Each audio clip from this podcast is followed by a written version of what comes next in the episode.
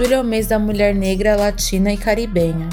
E para exaltar e discutir alguma das complexidades que atravessam este corpo preto que é tão político, esse mês teremos encontros semanais com mulheres pretas que todos deveriam conhecer e que são excelência e referência em tudo que se propõe a fazer. E para dar start a esse primeiro episódio que dá abertura a esse mês, é, eu quero só dividir com vocês um trechinho de um livro da Grada Quilomba, Memórias da Plantação, onde ela fala assim. O racismo nos coloca fora da condição humana e isso é muito violento. E muitas vezes nós achamos que alcançar essa humanidade se dá através da idealização. Se o racismo diz que eu não sei, eu vou dizer que sei ainda mais. E para mim é muito importante desmistificar isso. Eu quero ser eu, não quero ser idealizada e nem inferiorizada. E eu, assim como todas as pessoas, quero dizer que há dias em que sei e dias em que não sei. Às vezes eu choro e às vezes eu rio. Às vezes eu quero e às vezes não quero. Quero ter escolha e liberdade humana de ser eu.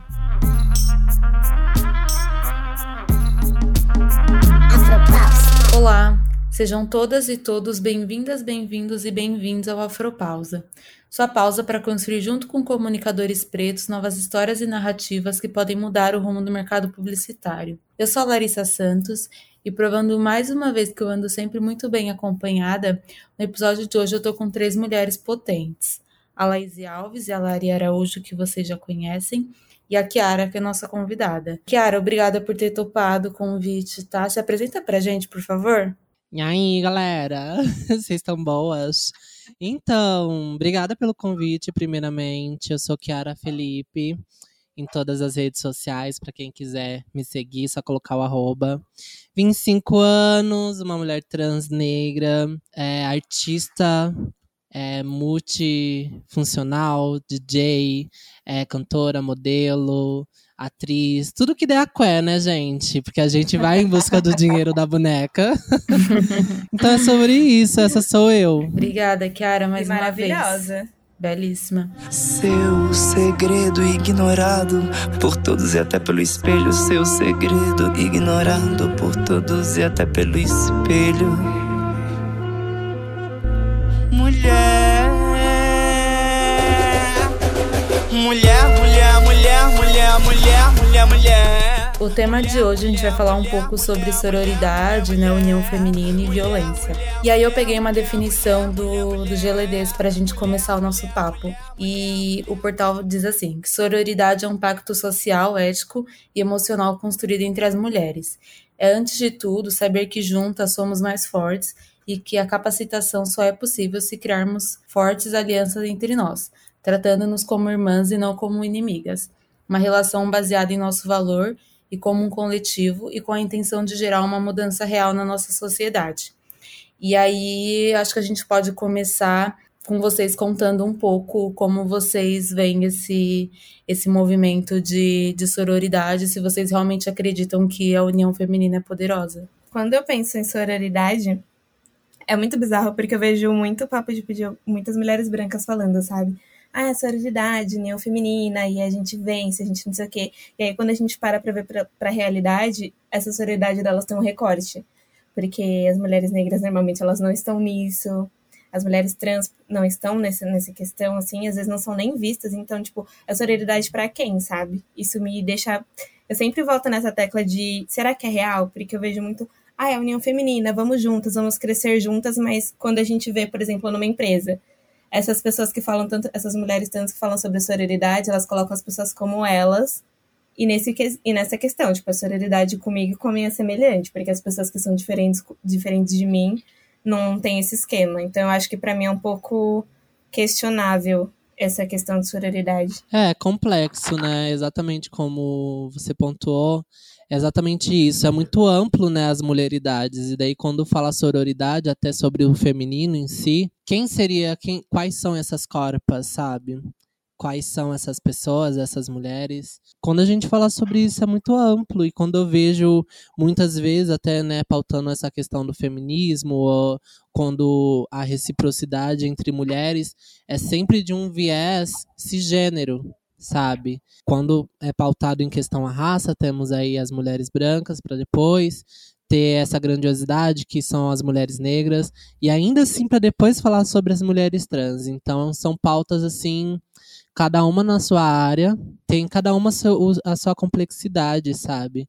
Mas ainda eu vejo muita necessidade também de trazer as nossas falas e as, no as nossas potências para diálogo também, né? As pessoas trans. Porque quando fala sobre mulheridade, sororidade, feminino, é, feminismo, ainda assim é pouco tocado a questão de pessoas trans. Sempre é uma pauta mais abrangente sobre a cisgeneridade e hora também sobre a branquitude. Acho que tem um processo muito sobre o impacto do machismo, né? Quanto o machismo, assim como o racismo, quanto ele está bem estruturado e é uma, é uma estrutura muito forte e muito bem consolidada dentro do, da sociedade, dos costumes que a gente tem. Então a gente sempre aprendeu que, que a mulher estava em um outro plano, isso a mulher falando cisgênero. Se a gente for parar para ver a mulher trans, ainda está num, num outro plano, né? Então eu acho que a gente hoje, o momento que estamos hoje enquanto sociedade, é um momento de descoberta dessas novas narrativas, nessas novas identidades, não novas identidades, né? Mas essas novas narrativas de acolher essas narrativas, compreender essas narrativas e, no melhor dos casos, né, no mundo ideal, conseguir construir uma narrativa social que contemple todas as pessoas. Eu, eu acredito muito que a gente vem de, uma, de estruturas muito consolidadas e que agora, esse momento que a gente está de potência, e potência feminina, eu acredito muito no momento de potência feminina, é, a gente está nesse momento de quebrar essas estruturas e conhecer e compreender todas as narrativas possíveis e disponíveis. Eu não sei lá, eu não sei se, você, se vocês concordam comigo, mas eu acho muito importante. Tipo, eu, eu vou estar falando que eu não acho válido, mas agora voltando em questões assim, mas acho sororidade é um ponto muito importante pra gente falar, sabe? porque realmente precisa existir, tipo, a união entre as mulheres e tudo. Mas acho que até uma ligação do que a gente disse, tipo, às vezes tem um recorte muito grande. Eu tava fazendo umas pesquisas esses dias, e aí eu encontrei um podcast que tava falando, por exemplo, sobre visibilidade das. Não, solidão da mulher trans. Mas nesse episódio só tinham mulheres brancas. E aí, tipo, eu penso, tá, não tem um recorte racial, porque a gente sabe que quando tem a questão da racialidade ainda é um pouco pior. Na verdade, é pior pra gente. Então, às vezes eu penso, tipo, é, além da divisão racial, tem a, a, essas, essas outras divisões, tipo, da mulher cisgênero e da mulher trans, sabe? E aí é, entra num ponto de até, até quando realmente essa, essa sororidade ela é válida e ela realmente está lá. Porque não é só da mulher trans, por exemplo, mas de uma mulher gorda, de uma mulher não magra, que é aquela que tem um, que tem, tem um corpo, não é aquele corpo magro, mas ela tem mais acessibilidade para encontrar as coisas em outros lugares. Então, tipo, é muito complexo pra gente parar pra pensar. Será que realmente é válido? E aí, eu acho que a Kiara pode até lembrar, porque na semana que a gente estava conversando, que tava, a gente tem um grupo em comum, e a galera tava falando sobre Black, Black Lives Matter e, tipo, realmente a importância da, da representatividade, da galera se marcar e não sei o quê. E aí ela falou, tipo, tá, mas a gente vai falar sobre as pessoas pretas também, mas a gente tem que falar sobre as pessoas trans, a gente tem que falar, tipo, sobre outras questões também, sabe? Não adianta a gente falar, tipo, ah, beleza, a vida, vidas negras importam e agora, tipo, uma, uma agência X vai contratar 20 mil pessoas pretas, mas é tudo preta, aquela pessoa também meio que padrão, aí não tem uma pessoa preta gorda, não tem uma pessoa preta, sei lá, uma, uma pessoa preta lésbica, uma pessoa preta trans, então, tipo, até, até que ponto que as pessoas realmente falam de sororidade e levam isso como válido, sabe? É, até mesmo para falar sobre o assunto, para ser mais diverso, né, mais amplo, precisa ter todas essas corpas. E quando eu falo sobre essas estruturas, que para mim essas estruturas violentas com homofobia, transfobia, racismo, classicismo, todas essas questões são estruturas que é para além da gente, né, que ultrapassa gerações e são estruturas tecnológicas para deixar quem está no poder continuar no poder. E toda essa pauta de, sei lá, até do embranquecimento da nossa cultura aqui no Brasil, ou do apagamento da, de questões é, de pautas sobre gênero, é, é, educação sexual e todas as outras coisas, que não estava falando sobre no grupo antes de falar se a pauta sobre raça é bem mais densa, imagina sobre gênero, que tem muitas pessoas que hoje, até hoje, não sabem o que é uma travesti, não sabem o que é uma mulher trans, não sabem nem a diferença, se há diferença entre tudo isso. E todo esse processo que a gente pontua é, necess é necessário ser naturalizado, né? Necessário ser naturalizado é ver um corpo negro sem que ele precise estar ali preenchendo uma pauta, preenchendo um espaço. É, é, é, é necessário naturalizar o corpo trans sem precisar estar ali para falar sobre transfobia. Então, quando a gente naturaliza e humaniza essas corpas, a gente começa a inserir elas de uma forma verdadeira. E começa aí sim é, falar dessa amplitude que tem todo, todas essas essas pautas, essas vivências. E daí entra todo esse campo de que é plural, né, sobre a sororidade, sobre a empatia, sobre o afeto. A gente precisa transformar, é, é falar, abordar desses campos de uma forma ampla, sabe? A afetividade, a afetividade da mulher negra, da mulher trans, da mulher gorda, da mulher branca também, da mulher magra, de toda a sua é, é, pluralidade que existe. Total, Kiara. E aí você falou duas coisas que para mim são muito importantes e que são chaves no nosso papo, que é quem está no poder, ele quer a pessoa quer continuar no poder, né? A pessoa obviamente ela não quer abrir mão desse espaço. Também você falou um pouco sobre escuta. Eu como uma mulher cisgênero, eu não sei o que uma mulher trans passa. E aí eu acho que essas são duas palavras-chave também porque a gente está falando hoje por conta disso porque eu acho que essa questão de sororidade ela tá, tá muito ligada realmente à escuta empática, a gente parar para para ouvir essas outras mulheres, para a gente tentar se fortalecer, sabe? E aí eu acho que isso é um exercício diário, né? Porque a gente, como é, a Lai falou, mesmo a gente a gente está num contexto de uma sociedade totalmente patriarcal, né? Onde coloca os homens lá em cima e e as mulheres como, como se fossem menos merecedoras ou menos, menos capazes. E aí é isso, é um exercício diário de, de desconstrução e fortalecimento. É, quando eu vejo todas essas pautas, eu penso que essas estruturas, elas são é, desenvolvidas, muito enraizadas e muito profundas. Então, quando a gente vai falar sobre empatia ou sororidade, a gente precisa, além dessa, dessa prática de escuta, a gente também tem que ter a prática da ação. Mas eu vejo que todos esses campos que a gente desconhece por não ter vivência, igual eu, por mais que seja uma trava preta, eu não sou gorda. Então, não tenho vivência e nem é, é muito saber de quem é quem tem, né? Quem é uma pessoa gorda como uma pessoa negra, não tem sendo cis, não tem a vivência de uma, uma pessoa trans e assim vai. Mas eu vejo é, quando explodiu esse assunto sobre Black, é, Black Lives Matters, sobre todo esse manifesto sobre o racismo e outras pautas, nada é novo, sabe? Nada é novo sobre é, essa, essas falas que a gente, esses protestos e todas essas questões, nada novo na sociedade. A gente luta sobre, pelo nosso direito durante muito tempo.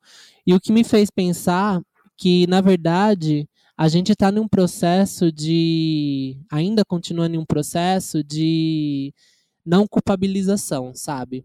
Eu não vou me informar o suficiente, porque daí eu consigo dizer que eu estou tentando. Porque daí eu não, eu não preciso me culpabilizar, eu preciso acreditar naquilo de uma forma tão incisiva que de fato, mesmo não fazendo nada, eu imagino o que estou fazendo, subindo uma hashtag, colocando um viral, e daí eu, isso a minha mente já processa. Não, você está fazendo o que você pode fazer é o suficiente, você já está fazendo. Então a gente sofre esse processo de não culpabilização, sabe? Como eu vi várias pessoas vindo, tipo, quando surgiu esse assunto sobre o racismo e veio várias pessoas brancas falando como poderia ser antirracista, como poderia fazer isso e aquilo, como poderia agregar. E, gente, não é nada novo sobre o que a gente fala. Só que daí, quando a gente é, é, dá a ideia de poder fazer mais, de, fazer, de poder fazer bem mais mesmo, fora da sua casinha, a pessoa fala, ah, mas eu não tenho espaço de fala, mas eu não sei como fazer. E daí passa por aquele processo de é, não querer se culpabilizar, sabe? Então vejo esse processo todo muito falho em muitas partes. Porque quem diz mesmo que quer aprender, quem diz mesmo que está fazendo algo, será que está fazendo algo? Será que precisa ter é, é, é um mês pontual para vir para a superfície o assunto LGTfobia, é, L, é, é, é, orgulho, falar sobre pride, falar sobre, sabe? Precisa ser um mês só E daí todo mundo sai da casinha. Quando vem um manifesto sobre racismo, aí todo mundo sai da casinha. Quando vem um manifesto sobre gordofobia, sabe? Sempre precisa ter certas coisas para a gente vir, vir a falar. A gente precisa praticar. E é uma prática, como você mesma disse, é uma prática de um processo de desconstrução, porque tudo que a gente não, é, não vivencia, tudo que a gente desconhece, a gente normalmente já tem um ato de dessa questão da ignorância, de não saber, de ser falho nas nossas, nas nossas falas, de muitas vezes ser violento por a gente desconhecer a forma certa. Uhum. Enfim, é uma prática diária. É, desconstrução e, auto, e autocrítica, né? Nossa, eu tenho uma sensação de que a gente tá congelado.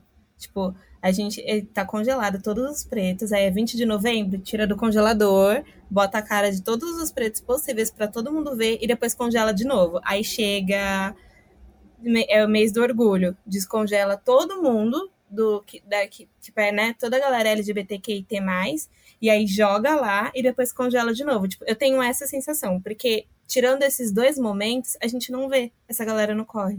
A gente não vê a pessoa numa publicidade, a gente não vê numa campanha, a gente não vê. Mas é exatamente isso, né? É, é até a até eu, faço, eu falo sobre a falsa militância que algumas pessoas têm enquanto branquitude, enquanto cisgeneridade, de é, o privilégio é tão enraizado e tão confortável, tão gostoso, que para abrir mão dele é difícil e a gente precisa assumir isso cada pessoa tem o seu privilégio. Pessoa cis é, é, no corpo de cis, pessoa branca no corpo de pessoa branca, pessoa rica no corpo de pessoa rica. Então, cada um tem o seu privilégio. E a partir do momento que a gente assume esse privilégio, que nem teve muitas pessoas que chegaram em mim falando: ai, desculpa, eu não queria que ser quem eu sou te machucasse tanto, sabe? Pessoas brancas. Ai, desculpa, eu entendo muito bem tudo isso que você. Sempre se culpabilizando também. Eu falo, gente, sabe? Ou, ou alguns que vêm falar, é, eu, é, é, eu, eu respeito muito tudo que você fala, mas por mais que eu seja branco, não, é, eu, eu sou antirracista, porque eu faço isso, isso isso. Ou então vão se, se é, falar o que fazem, né? É se responsabilizar ou dizer que, tipo assim, ah, tô fazendo algo. É isso a questão do privilégio, sabe? É difícil você abrir mão de algo que é confortável. E, e, e nesses momentos, né, simbólicos ou, ou, festivos, tipo mês do orgulho, consciência negra e vários outros, aí as pessoas falsamente permite esse protagonismo, sabe? Sai uhum. um pouquinho do palco que diariamente atuam, 365 dias atuam para falar, estou sendo compatível. Aí coloca um pouquinho aquelas pessoas é, em foco para falar um pouquinho da sua vivência e depois normaliza tudo, a pessoa sobe no, no palco. Então eu questiono muitas vezes essa questão se é verdadeiro, sabe? Se é de coração. E eu sei que não é. O capital move, né? Quando a gente envolve dinheiro, a pessoa pode até não gostar do assunto que está falando. Mas se envolve dinheiro, envolve business, envolve um retorno positivo que vai agregar principalmente financeiramente para marcas, para as pessoas é, é, físicas para, enfim, isso acontece. Muito prazer, eu sou o oitavo pecado capital. Tente entender. Eu sempre fui vista por muitos como um mal. Não consegue ver que da sua família eu sou o pilar principal. Possuo você, possui você. É, eu acho que essa é uma discussão bem grande assim dentro do, do feminismo, né? Quando as mulheres negras apontam o fato delas não levarem em conta a interseccionalidade, então muitas vezes não levam em conta a questão de gênero, a questão de raça, e aí eu acho que tem tudo a ver com, com o que você falou sobre, sobre o falso protagonismo, né? E aí eu queria também saber de vocês um pouco como vocês enxergam essa essa questão de desse exercício diário, né, que a gente falou. Quais são as formas da gente tentar desconstruir isso todos os dias, né, essa, essa rivalidade feminina?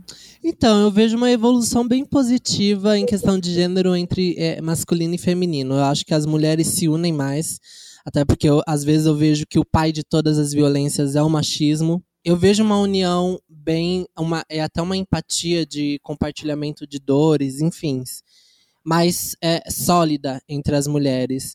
É, saindo, e daí saindo um pouquinho sobre essa percepção que como a gente consegue combater, eu acho que diretamente não sei se tem como combater. Mas o que pode ser feito de, de é, práticas diárias é isso, está in, inserido com a diversidade, sabe? Porque quando a gente está inserido com a diversidade, quando eu estou inserida com mulheres brancas, com mulheres magras, com mulheres latinas, com mulheres trans, com mulheres. mulheres, suas mulheridades, é, eu aprendo mais sobre cada vida. Eu aprendo mais, eu absorvo mais sobre cada informação, cada necessidade de cada uma. Então, eu, e compartilhando essas histórias, eu posso sentir empatia porque eu tenho essa vivência também de compartilhamento. Então, acho que é a partir do momento que a gente não se barra em conhecer algo ou alguém diferente da gente ou de algo que a gente faça, a gente começa a absorver a, a história de outras pessoas, enfim. A gente é, é, é, tem essa, essa perspectiva essa projeção de discriminar e marginalizar e não gostar de tudo que a gente não conhece já causa esse estranhamento, já causa várias dúvidas. E a partir do momento que a gente conhece algo, a gente tem critério, a gente tem vivência, a gente tem sabedoria sobre aquele assunto. Então, uhum. acho que é isso. No mês de junho, rolou uma, algumas coisas da galera ceder os espaços para outras pessoas. E aí, eu não lembro onde foi que eu vi um post que falava sobre, tipo, é mais do que isso, sabe? Eu acho que foi algum algum perfil que me mandou. Que, tipo, é mais do que você ceder o seu espaço para dar realmente voz, é para você dar visibilidade, sabe? Por exemplo, você que tem um perfil, sei lá, de 3K. No lugar de você usar o seu perfil para postar uma foto de alguém, indicar a pessoa, por que, que vocês não pedem para pessoa realmente acompanhar, sabe? Por que, que você não acompanha? Por que, que você não traz verdade? É dar esse espaço e realmente abrir mão do privilégio. Eu vi um, um post no LinkedIn de um homem branco que ele pediu as contas da própria empresa dele e ele disse que a pessoa, a pessoa que vai substituí-lo tem que ser uma pessoa negra. Então, é realmente você abrir mão, sabe? Você tá numa reunião e você, eu não sei, você como cliente tá no meio de uma reunião e tem que decidir alguma coisa, e você não vê que não tem nenhuma pessoa diversa ali, né? Abrindo aspas, mas que não tenha nenhuma pessoa diversa, por que, que você não questiona e fala, tá, gente, se a gente vai falar com o público X, até que realmente vocês resolvam isso, até que realmente tem uma diversidade aqui dentro, eu não vou fazer. É realmente botar o seu privilégio em jogo, sabe? Porque esse privilégio, por exemplo, pessoas negras não têm.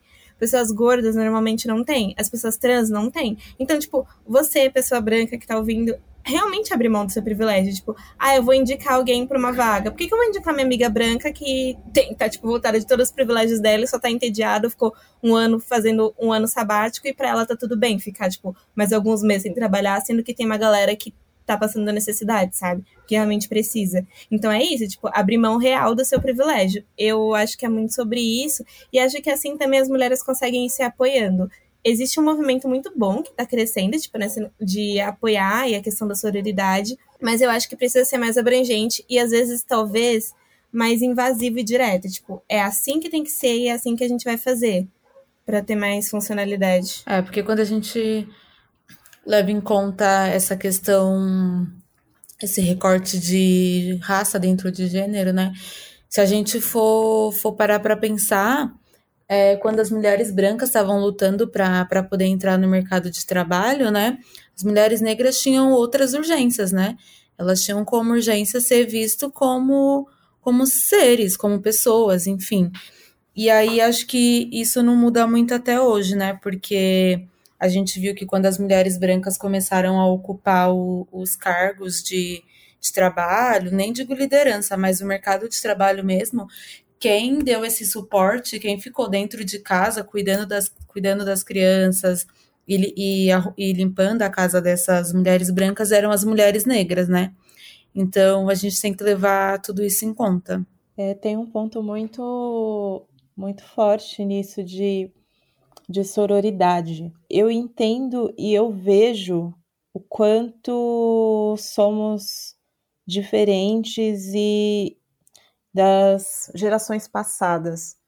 Eu acho que esse movimento de sororidade é um movimento crescente e eu acredito que é um movimento que não tem volta. Acho que as mulheres estão é, deixando o, costume, digamos assim, de se ver como inimigas, de se ver como antagonistas umas das outras, para se verem como parceiras, mas sim, esse, essa sororidade ainda tem recortes ainda, ainda tem recortes raciais. Eu acredito muito na sororidade da mulher negra enquanto apoio e cura. Apoio porque eu estou falando de uma mulher que tem dores parecidas com as minhas, problemas parecidos com os meus, questões parecidas com as minhas, dificuldades parecidas com as minhas, e cura, porque é alguém que me acolhe, me abraça, não vai me oferecer a solução dos problemas, vai me, mas vai me oferecer apoio para superar isso. Então, eu, real, eu realmente acredito da sororidade de uma forma geral, mas em especial da sororidade da mulher negra.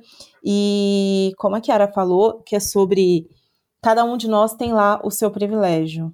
Pequeno, grande, mas cada um de nós tem lá seu privilégio. Hoje, a forma com que eu uso o meu privilégio de ter uma posição econômica talvez um pouco mais confortável é buscar o consumo de outras mulheres negras. Eu tenho uma tabela, eu brinco que é uma tabela de como, de onde e com quem eu vou procurar um serviço. Então, inicialmente é uma mulher negra. Hoje eu já tenho um olhar de procurar uma mulher trans, porque não é uma, não é a minha realidade. Eu infelizmente não tenho contato com mulheres trans, mas estou aprendendo e conhecendo sobre e entendendo o quão maior e o quão mais difícil é a realidade dessa mulher. Então, eu, eu uso o meu privilégio pequeno, porém eu sei que é um privilégio parte de tantas outras mulheres que têm, de trazer as minhas comigo e dar esse suporte, esse apoio, essa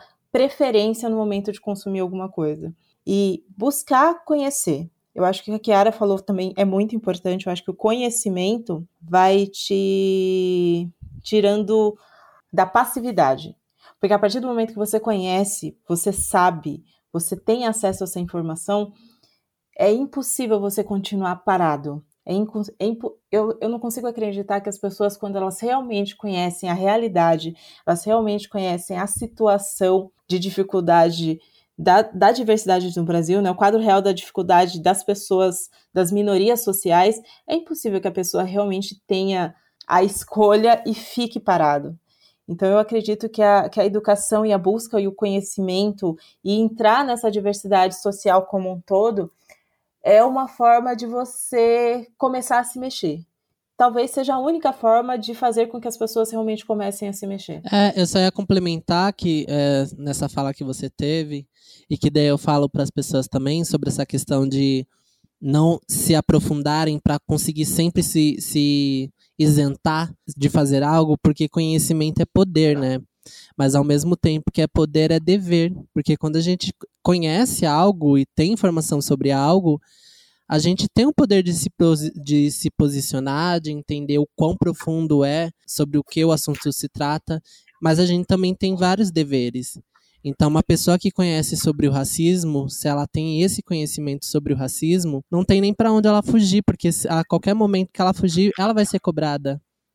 A pessoa que conhece sobre é, pessoas trans, ela vai ser cobrada de um posicionamento. E é isso que está acontecendo com a, hoje em dia, né, com o mundo virtual que a gente vivencia hoje. Todo, toda pessoa que, né, blogueiras ou grandes mídias, tem conhecimento, porque se está ali absorvendo uma gama de coisas, precisa, se, se não tem, precisa ter conhecimento, porque tem essa resp responsabilidade de passar para várias pessoas que estão assistindo esse conteúdo que ela está fazendo. Então, conhecimento é poder, mas também é dever, sabe? E é muito perigoso a forma que a gente vai poder usar toda essa, essa coisa que a gente absorveu. Não sei se vocês já viram, mas aqui, enquanto aqui a, a, La, a Laísa falou e aí a Kiara acabou de falar, eu lembrei muito de um texto da Maria Aparecida Bento, que é sobre o Pacto da Branquitude. O objetivo é esse, assim, é mostrar claro como as pessoas conseguem cinzentar, sabe? Eles usam esse pacto da branquitude mesmo para cinzentar de muitas informações. Então, por exemplo,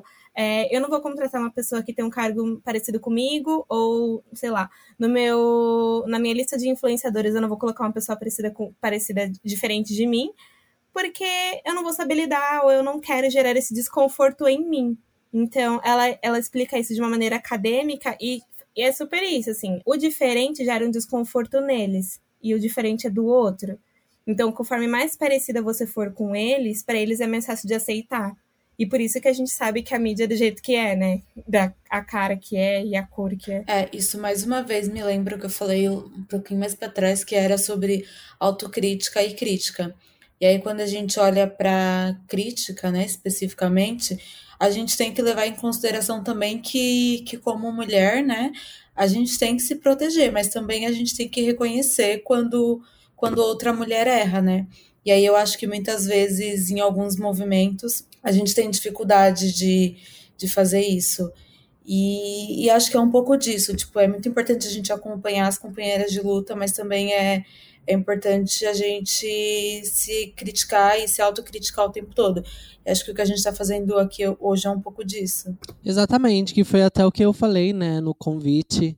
É, que eu só estava participando, né? Porque também era uma pauta e era um, uma mesa toda composta por mulheres negras. Então, porque é, essa é estar sempre nesse processo de educadora, estar nesse processo de sempre tendo que passar a informação, porque daí eu vou estar tá educando, mesmo não querendo, as pessoas já vêm me absorver dessa maneira, é cansativo. Mas é, endossar isso, né? Porque a gente precisa se unir enquanto mulheridade e aí é, se aproxima, né, em diversas coisas, as pautas é, das mulheres negras com as pautas das mulheres trans e as dores sobre afeto, sobre violências é, se aproximam também. Então foi, foi por isso que eu falei que eu iria topar. Era, era toda um, um, uma construção de pessoas negras, para além, né? Mulheres negras. Então é isso. Eu acho que começa o nosso movimento começa a, se a, a mudar também quando a gente começa a compartilhar e, e a unir as nossas pautas. Eu acho que você falou da questão das dores, eu acho que é o lado que mais une, infelizmente é o lado que mais une é a dor, né? A gente, mulheres são muito unidas pela dor, e mulheres negras muito mais, e mulheres trans muito mais, né? O quanto a dor, o quanto as violências são o ponto em comum, né? O, e o quanto isso é problemático, o quanto isso é, é complexo, assim, de, de você reconhecer a violência, de você entender que aquilo é uma violência, de você assumir, a, a ter sofrido a violência, é um, é um processo muito desgastante, mas que, como eu falei, né, que eu acredito muito que umas das outras somos a, somos a cura de uma das outras, mas é que nesse processo de você reconhecer a dor, ver a dor, falar sobre a dor, enfim, você acaba é, umas com as outras fazendo esse processo de transmutação dessa dor em força, né, e aí a gente vai cair naquele estigma de mulher negra ser forte, mas perante a sociedade que a gente tem hoje, racista e machista, eu acho que a força ainda é a, o nosso escudo, né? O que a gente precisa ter sob qualquer forma para conseguir seguir, né? Viver, deixar de sobreviver, né? O objetivo é deixar de sobreviver para começar a viver realmente. Eu, acho que a nossa, a nossas essas construções, né? É violentas nos faz de uma certa forma mais forte, que a gente tem que estar ali sempre na, na, digamos assim, no submundo, sabe, de tudo, na marginalidade, na criminalização, em todas as questões que a sociedade já foi está é, sempre foi estruturada a nos ver. Então, de uma certa forma, todo esse recorte nos traz uma força. Eu acho que é sempre muito delicado esperar de nós essa força sempre a todo Sim. momento olhar e falar, ai, mas ela é forte, ai, mas. E, e, e a gente poder, sabe, é, é, não, não ser forte em alguns momentos. Então, às vezes, eu vejo toda essa configuração já uma demanda de uma espera, sabe? Que a gente seja assim. E daí eu acho que quando torna já esse processo, sabe? Eu acho que, que desumaniza um pouquinho a gente. Porque, tipo assim, ah, ela sempre vai ser forte. Ah, porque ela já passou por isso. Ela passa por isso diariamente. Então isso também naturaliza essas violências com a gente. Porque a gente não é forte só por ser forte. A gente é forte pela nossa, pela nossa história. A gente é forte pela nossa vivência. E a gente só é forte porque a sociedade nos fez assim. Toda a nossa força é, veio através da raiva, que veio através da, de toda a, violência que o nosso corpo sofre diariamente. Então acho que isso que machuca, sabe? Achar, naturalizarem essa força por causa desse viés. Tipo assim, ah, ela já sofreu, ai, que não sei o que, aconteceu alguma coisa com essa pessoa. Não, mas ela é forte, ela já passou por tantas coisas. Daí uhum. naturaliza, sabe, essa violência. Tipo, ai, não, pode ser violento com ela porque ela aguenta, ela aguenta o é. tranco. É, não deixa de ser uma violência, como você falou, né? Tipo, em alguns casos, uma microagressão e às vezes até evolui para outras coisas. O perigo é, é, achar que a pessoa aguenta tudo, né? Hoje mesmo eu e a Lari tava conversando e aí, tipo, ela falou uma frase para mim que foi, tipo, ai, amiga, é, eu, que, eu queria tudo de mão beijada igual a branquitude.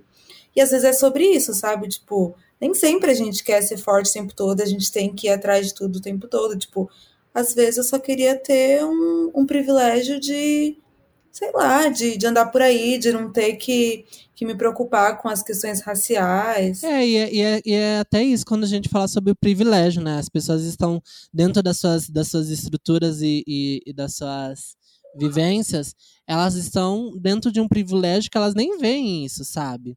Essa, essa questão de tipo, nossa, nunca me passou na minha cabeça que isso era uma coisa difícil. Sabe, sabe aquele rico que é podre de rico, bilionário?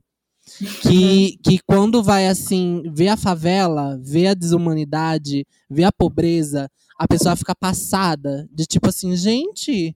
Então, quando, é, quando a gente tem esse choque de vivências, é, nos faz repensar de tipo assim, caralho, onde eu estava? Sabe? Como assim acontece isso no mundo? Sim. Porque a gente está no alto do nosso privilégio, sabe? E daí é, é quando as pessoas é, é, me perguntam sobre até vivência, sobre, nossa, eu nunca, eu nunca tinha conversado com uma mulher trans, ou então nunca tinha conversado com uma pessoa negra. Nossa, acho tão interessante a sua história que não sei o que. Eu falo, gente, de onde eu vim? De outro planeta? Uhum. Eu tô uhum. aqui, sabe, há muito tempo. E como vocês não me viram, mas é exatamente isso, esse apagamento, sabe, do nosso corpo. De ver a gente ali como. E, e até triste, porque muitas pessoas nem nos vê como seres humanos. Não para para perguntar nossa dor, não para para nada. E aí uhum. nos apaga. Passa pela gente e não nos olha. E daí, quando a gente vê essas pautas, a gente fala onde eu estava, ou onde uhum. você estava. Você, será que você se permitiu me ver? Falei na terapia esses dias sobre isso. E aí ela. Eu, sobre esse processo de desumanização e como dói pra gente, né? Uma vez no podcast a gente conversou que eu falo que às vezes eu gost, gostaria que, no lugar de ficarem perguntando sobre negritude, ou sobre a minha cor, ou sobre, sei lá, dores, perguntassem coisas diferentes. Por exemplo, cor preferida ou qualquer outra coisa. E esse processo de desumanização, ele é muito pesado porque ele dói muito, porque é como se a gente não fosse visto como seres humanos, assim. É, não, sei lá, eu tava conversando com a Lari uma vez, com a Lari e com o Igor, e eu, eu gosto muito de moda, e tava pesquisando referências, cursos que tenham um recorte racial em relação a isso. E aí eu não encontrei nada, só que eu fiquei muito frustrada. E eu lembro que, acho que estavam perguntando por que, que eu tava assim, eu falei, gente, porque não tem, sabe? As pessoas desumanizam a gente em coisas simples. Tipo, você, por exemplo, a pessoa branca que estiver ouvindo, ela vai encontrar 20 mil pessoas falando sobre moda, 20 mil cursos, 20 mil aulas, 20 mil vídeos. Só que encontra um vídeo que tenha uma pessoa negra falando sobre moda e que tenha uma referência africana, por exemplo encontrar um livro brasileiro que tenha sobre isso. Não tem, tipo, e a gente consegue ver que as pessoas brancas têm privilégios até nisso, sabe? É um privilégio de você não precisar usar um capuz e uma jaqueta preta quando você tá andando na rua à noite para você não ter medo de ser assaltado, porque a gente não pode. A gente tem que andar com RG para onde for. A gente vai no mercado, tem que estar tá mostrando que não tá levando nada porque a segurança segue a gente. Então, tipo, até nisso vocês têm privilégios, sabe? E até nisso as pessoas negras elas são desumanizadas. Então é muito doloroso. É, eu acho que tem uma coisa importante aqui no papo de hoje que, que a Kiara falou que é eu, eu vejo muito da, de uma forma que, tipo, é. Depois que a gente vê, é impossível desver, né?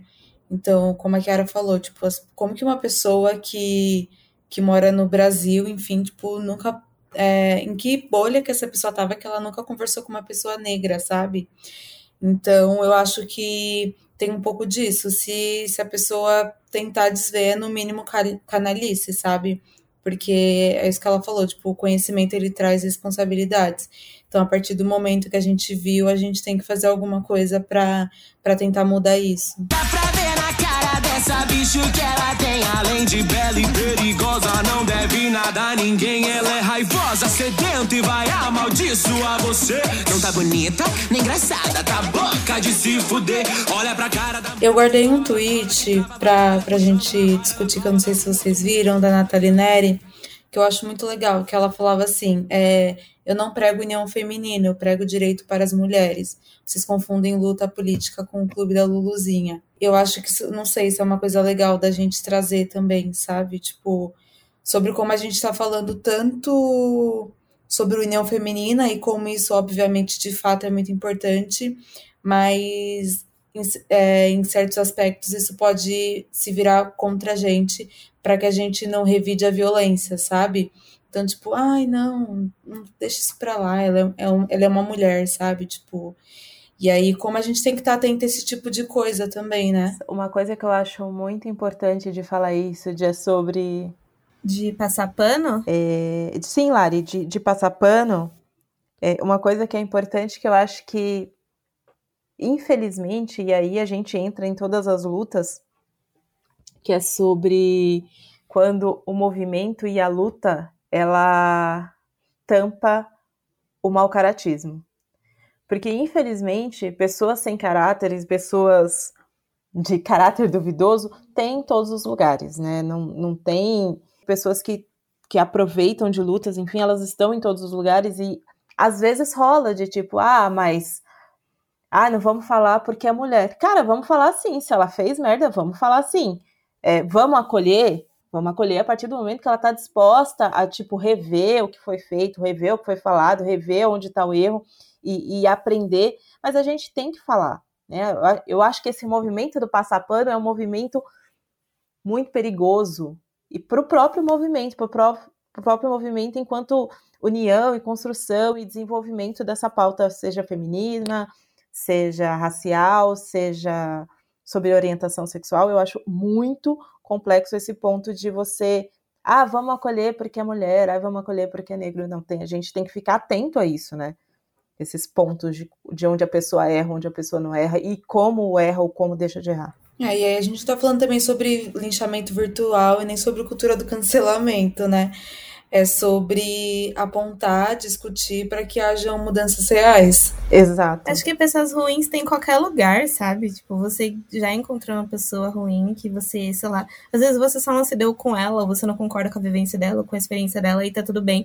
E só que é isso, tipo, do que a Laís falou, é, a gente fala passar pano porque viralizou, né, o termo, e é sobre encobrir o que a pessoa fez por conta daquilo. Então, sei lá, é, ah, a gente precisa. É, eu vi um comentário que falava sobre é, as mulheres pedem pra gente ter sororidade, mas às vezes é difícil com algumas pessoas.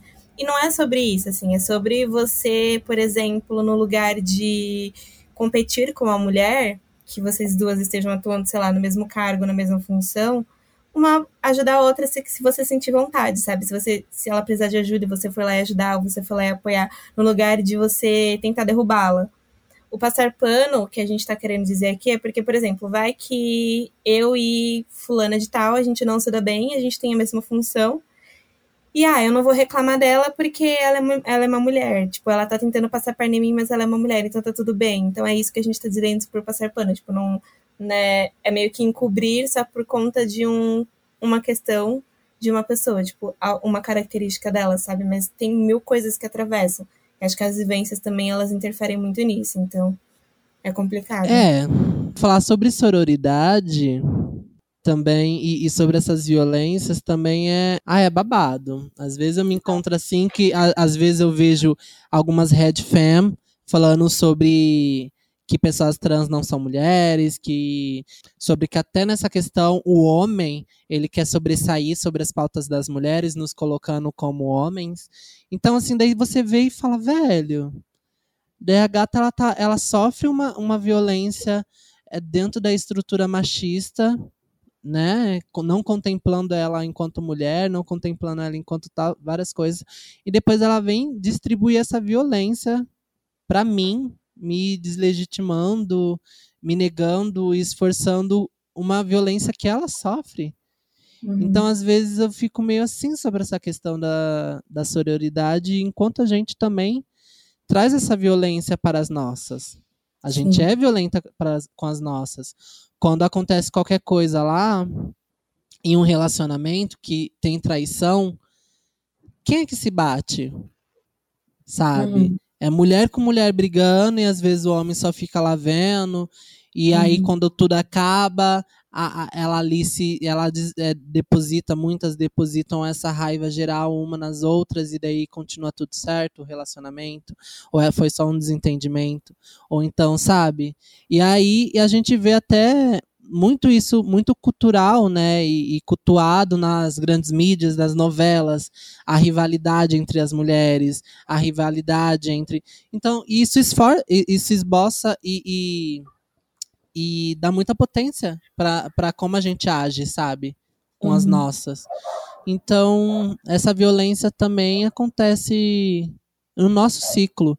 Que nem quando aconteceu, vou até trazer a, aqui essa pauta, que foi quando eu me manifestei no grupo ao qual a gente faz parte, que várias, algumas pessoas vieram me, me perguntar, né, do vídeo que viralizou de uma, de uma trava lá nos Estados Unidos, que foi no manifesto, e ela sofreu agressão de vários homens negros. E daí, quando tinha várias pessoas que me vieram falar, amiga, o que, que você acha disso? O que, que você acha disso? E não, não, não. Eu falei, gente, é bem direto, sabe? exatamente o que está sendo expressado no vídeo. Quando a gente fala sobre raça, tem a sua diferença quando a gente fala sobre gênero. Há pessoas negras que também são transfóbicas como há, uhum. pessoas, é, há, há, pessoas trans que são gordofóbicas. Há pessoas, sabe, cada um é um recorte que a gente não isenta. Então, por isso que a gente sempre tem que estar, tá, é, além de escutando e praticando essa questão mais diversa, a gente tem que sair um pouquinho do nosso umbigo, sabe? De olhar só para minha dor, para minha necessidade, tem que começar a olhar as outras. Porque também uhum. isso é uma, uma, uma força, né, grandiosa do, do privilégio. Se não me atinge, não tem por que eu é, reenvidar. Não tem por que eu lutar. E é isso que acontece no Brasil, né? Tem várias pessoas que se dizem anti, anti, anti isso, anti aquilo, anti aquilo, mas quando a, a água bate na bunda dela, né? Ela foge. Então é. é. sobre isso. E aí, quando eu falei sobre. Não é sobre cancelar a pessoa, nem fazer linchamento virtual, é, é, eu sou da seguinte opinião, eu acho que muita coisa a gente se discute em casa, sabe? Até quando, tipo, a questão da negritude mesmo, e tipo, vou falar sobre isso mais uma vez, porque é a principal violência que me atravessa. Eu não concordo quando, mesmo que uma pessoa negra faça uma coisa errada, é, e aí errada, enfim, tente-se por, por qualquer coisa, mas as pessoas fazerem esse linchamento virtual e apontar na internet, sabe? Eu acho que a gente tem que mostrar, obviamente, e, e, falar, olha, tipo, você tá errando nisso, mas acho que muita coisa dá pra gente discutir internamente, porque senão a gente acaba dando mais, mais uma arma para para que, tipo, o branco, por exemplo, aponte essa pessoa e muitas vezes ela já, já vem de outras opressões, né? Então, eu não sei se eu, se eu me fiz entender. Lógico, amiga, até porque quando a gente vê, igual vieram muitas pessoas me questionar sobre esse acontecimento, e eu falei, gente, tá muito escurecedor tudo que acontece no vídeo. Mas é muito complicado e complexo jogar isso à tona num momento tão importante de, é, é, que a gente está falando sobre o racismo. Porque isso é arma e é pauta para a própria branquitude usar como, como ferramenta para deslegitimar o movimento. A mesma coisa quando a gente coloca. Né? É, porque a, violenta já, a violência já é maior quando se trata da gente, sabe? E aí é, é, até eu coloco o, o exemplo que aconteceu com a morte do Miguel, se né, é tudo mais, mais diferenciado como se trata toda essa, essa como se acompanha todo esse caso, como se trata de uma pessoa branca que, que ajudou de uma certa forma na morte de uma pessoa preta. E se fosse a pessoa preta, se fosse a empregada que deixasse a filha da patroa sabe, morrer ou sofrer algum acidente. O quanto de linchamento não ia acontecer. Então, quando a gente yeah. vê, vê essas práticas, né, que nem aconteceu, ai, violência com o, povo, com o povo preto, do povo preto com o povo preto, eu falei, gente, Eu não vou jogar isso à tona, não vou debater sobre isso. Só que ainda assim eu trouxe no nosso interno, no grupo, para falar: olha, vocês viram o que aconteceu? Não vamos isentar esse, essa, o que aconteceu, porque isso é real. Há, há, pessoas é, trans que são é, é, violentadas por pessoas negras e a gente precisa é, pegar essa pauta também. Mas foi tudo muito interno, porque a, a gente precisa criar essa conexão, porque a branquitude tem isso. A branquitude ela pode se odiar, mas quando se trata de, de ali um business, de apertar a mão, a pessoa vai estar tá apertando mão, tipo assim, não é meu aliado, não, não gosto dessa pessoa, mas nesse momento, com essa finalidade, a gente é aliadas. É, mais uma vez sobre a manutenção de privilégio, né? E sobre o pacto da branquitude que a Lari falou. E entra numa coisa que acho que exatamente foi o que a Kiara explicou, que, por exemplo, ela falou num grupo nosso, que daí é uma galera que as pessoas meio que se conhecem, já conversam entre si. Porque a gente já passa por tanta coisa, sabe? Acho que teve um episódio que a gente falou sobre isso. Que a impressão, às vezes, que eu tenho é que a galera mostra, tipo, olha, essa pessoa que tá morrendo aqui, que parece com você, o que, que você acha?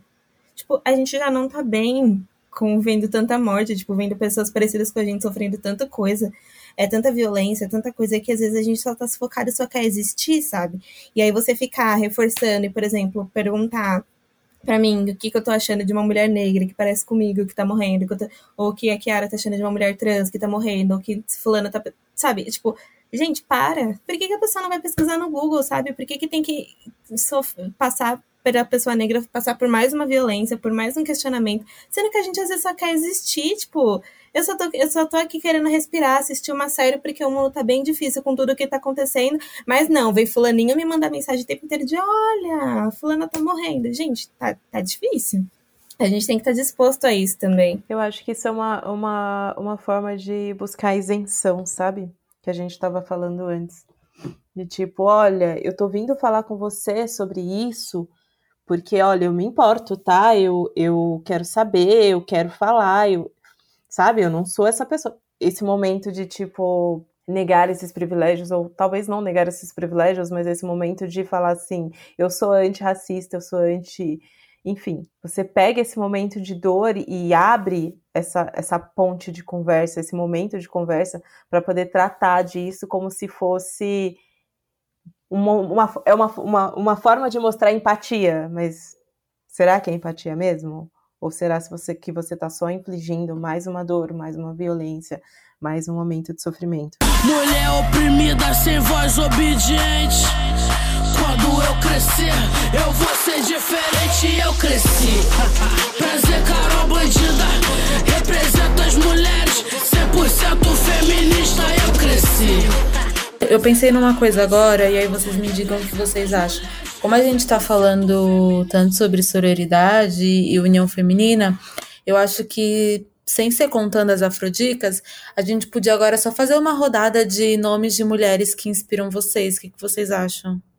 Acho ótimo. A minha, as minhas refs são minhas, a minha família, que é ma totalmente matriarca, que é totalmente composta por mulheres, minha mãe, minhas irmãs, é, tem muita potência e soma tudo que eu sou. Tem Érica Malunguinho, que aí, né, deputada estadual, trava preta, é educadora. Maria Clara, que também faz parte desse, desse teor mais acadêmico, é, político. Jamila Ribeiro, que é escritora. Nossa, gente, tem tanta gente. Tem a Beyoncé. Não tem a Rihanna. Mas eu trago, assim, as refs muito pessoas do meu dia a dia que fazem a diferença, sabe? Que fazem a diferença ali palpável, né? Tem, todas fazemos, mas que se aplica mais diretamente. Então, trago muitas pessoas do meu dia a dia, do meu cotidiano. Minhas amizades, minhas colegas, enfim. Eu vou falar a minha. E acho que é isso, né? Tipo, falar sobre a, a importância de, de olhar para o lado e lembrar dessas mulheres que acompanham a gente, que, que inspiram. Eu tô com medo de ter esquecido alguma, mas enfim. É, eu acho que tem muita. Eu acho não, tenho certeza que tem muita mulher bacana do meu lado e que, que contribui de várias formas. E aí eu trouxe o nome de algumas. Tem a Camila Cauana, tem a Aline Rodrigues, que está com um projeto lindo que eu vou falar depois, lá no final nas Afrodicas. Tem a Marcela Vieira, que é ótima em tudo que faz também. Dani Moura, Laís, Lari Araújo. A Carol, minha prima maquiadora perfeita. A Samantha Almeida, que não é amiga pessoal, mas enfim, é uma puta mulher. Tem a Louise também, que é uma super referência em tudo que faz, a menina Júlia. E dentro de publicidade tem a Rafa Martins também, que é uma puta referência. Lari, Lai. Eu. É muito pensar, a gente pensando nas referências, assim, me vem muitos nomes. Mas acho que das pessoas que não são próximas a mim, mas que eu tenho como referência, tem a Rachel Maia, que ela é a única CEO negra do Brasil. Acho que ela é uma potência, entendo que às vezes também é solitária a questão do negro único para ela, mas ela é uma referência para muitas pessoas. Recentemente é, descobri Thelminha, então Thelminha, assim, ela é a pessoa que a gente tem como referência, a gente olhou e falou, fizemos uma preta milionária, acho que é a última vez que o Brasil fez uma votação correta. Tem. Recentemente eu conheci, eu só não sei, eu acho que pronunciar o nome dela. Aquela, eu estava conversando com a Lari e com a Laís ontem, e aí eu comecei a pesquisar sobre a lista das mulheres, das 15 mulheres selecionadas por um projeto de Cannes. E eu encontrei uma única mulher negra. E eu comecei a olhar e pesquisar sobre ela, e eu, eu a frase que eu soltei para as meninas foi: quero ser igual a ela, assim. Então ela foi uma referência para mim. É, eu não vou saber falar o nome, mas acho que nem vai chegar, né? Porque ela mora fora do Brasil, mas é uma pessoa que para mim é uma referência, assim. O nome dela é Nedal Almeide. Aí tem a Samantha Almeida, né? Que é da mesma profissão que a minha, então, tipo, é uma mulher incrível que eu olho e falo, caraca. Tem a. Acho que todas as mulheres que vão participar desse especial, porque são todas as mulheres que a gente olha e admira e fala: caraca, são mulheres incríveis.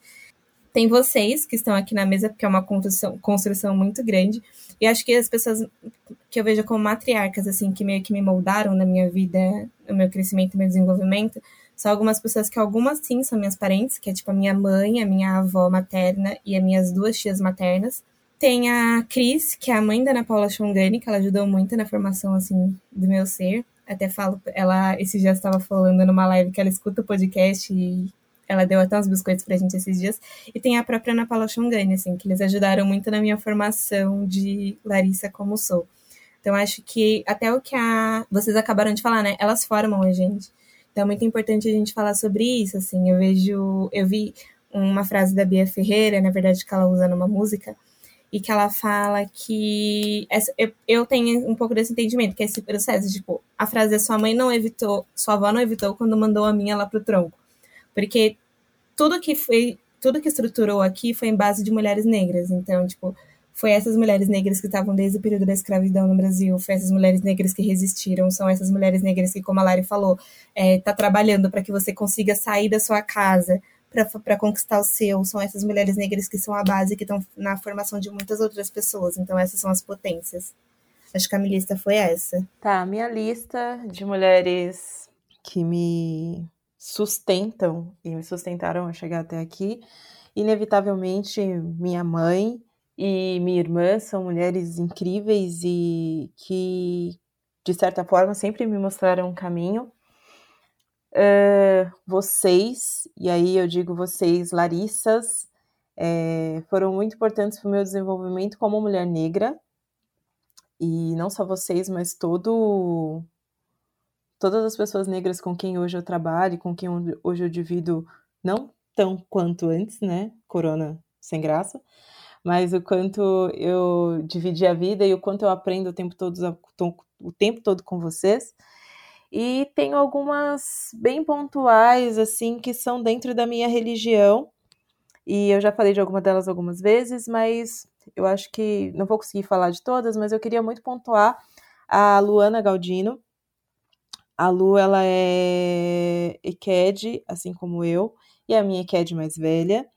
E é uma pessoa que sempre foi um exemplo para mim, um exemplo para mim como posicionamento, como postura, dentro e fora da religião. E aí eu tenho que abrir para falar sobre a mãe dela, que é de Vera, sobre a irmã dela, a Juliana, que é uma Ibome de Oxum, enfim. É, dentro da minha estrutura religiosa, eu encontro histórias, muitas histórias, de mulheres incríveis, né? Como Mãe Estela de Oxóssi, Mãe Menininha do Gantuá e tantas outras Yalorixás que trouxeram a cultura e a resistência negra. Todas essas mulheres que são todas minhas ancestrais, todas elas são minhas referências. Então agora a gente já está caminhando para o fim, então vamos para as dicas. O que, que vocês trouxeram para dividir com a gente? Ah, eu trouxe hum, quantas potências? Três potências. Mas ao longo do tempo, se conforme vocês vão falando, eu vou pensando em mais aqui também. Trouxe a Bat potências enquanto coletivo. Trouxe a Baticu. É, conheçam esse coletivo ao qual faço parte. É, inicialmente como uma festa, mas acabou gerando a, um, um coletivo que abrange bem mais do que festa, né? Toda essa diáspora e cultura negra tem o Influência Negra, é, também é um coletivo que, que fala sobre a negritude e, e, é uma página no Instagram. Tem o Marcha, Festival Marcha, que também é um coletivo de pessoas trans. E aí faz toda uma mobilização enquanto essas temáticas, pessoas trans, pessoas negras. É uma produção composta por trans travestis gêneros. Então, bem potente. Seriam essas dicas é, que que indica para vocês. é, eu trouxe um, um Instagram que chama Ione das Pretas, é feito pela Caroline Amanda. Ela é terapeuta, ela se define aqui né, no Instagram como terapeuta menstrual e sistêmica, e eu trouxe essa dica porque eu acho que o processo de conhecimento, a gente já falou disso várias vezes aqui, mas o quanto o conhecimento ele cura e o quanto o conhecimento ele transforma. E todas as questões biológicas femininas, elas são cercadas de tabus e de preconceitos e de né, escolhas e coisas escondidas, e o quanto conhecer-se enquanto mulher e seus ciclos e todas as suas variações é, pode se transformar numa arma extremamente habilidosa para uma vida e uma vivência mais saudável e mais potente. Eu vou indicar a Kiara. Ela. Eu amei. Ela... Já tem que estar tá seguindo ela, amiga, não vale. É uma DJ incrível. A gente, eu já dei umas, umas stalkeadas assim, às vezes, porque eu faço isso. As pessoas têm que estar tá seguindo ela, tem que dar os biscoitos para ela. Vai fazer uma festa? Chama a Kiara, Kiara é uma ótima DJ. Eu tava escutando as coisas ali, vi os vídeos dela com a mulher Nossa, eu vi o vídeo dela ensinando a colocar dread. Amiga, sim. E quando a gente fala dessas potências, eu vou até salientar que a gente precisa, a gente tem um poder gigantesco, mas tudo que a gente faz é em prol da branquitude.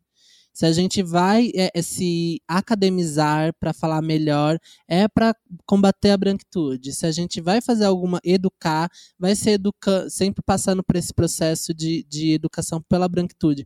Então a gente precisa começar a fazer coisas pra gente, sabe? Esquecer a branquitude, fazer os nossos, principalmente começar a seguir os nossos. Porque Isso. quando teve essa onda toda, ah, eu fiquei pensando, quais são as potências negras que eu, eu sigo?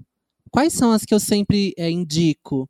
Será que a gente está é, é, tá fazendo o nosso girar? Será que eu estou consumindo da empreendedora preta? Será que eu estou, sabe? Então a gente precisa começar a praticar isso. É, eu acho que é exatamente isso, assim. Ela tem uns conteúdos incríveis e ela não fala só sobre negritude, ela não fala só sobre como é a vivência dela, tipo, acho que é sobre isso. Somos pessoas plurais falando sobre muitas coisas, inclusive diquinhas de como colocar dreads, que a Ara também faz.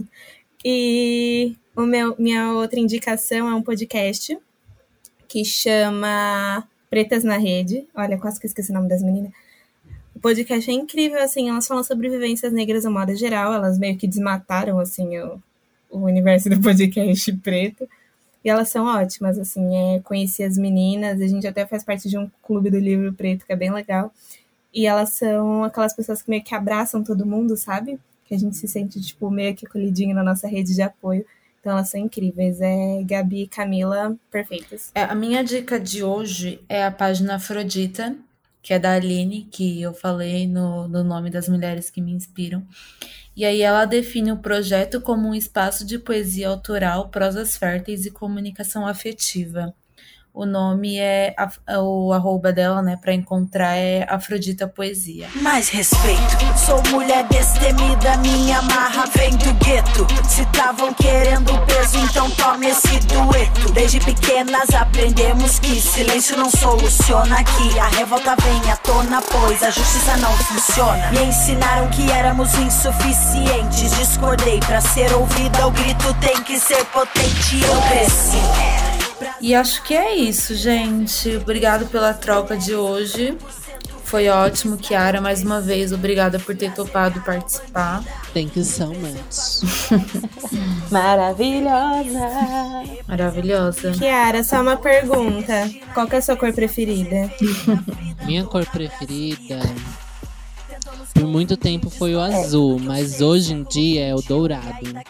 Hum, deve ficar belíssima de dourado. Dourado, mostarda, essa cor mais quente, sabe? Larissa, inclusive, fica maravilhosa de Joy do. É, a Lari fica de belíssima. mostarda, é um negócio absurdo.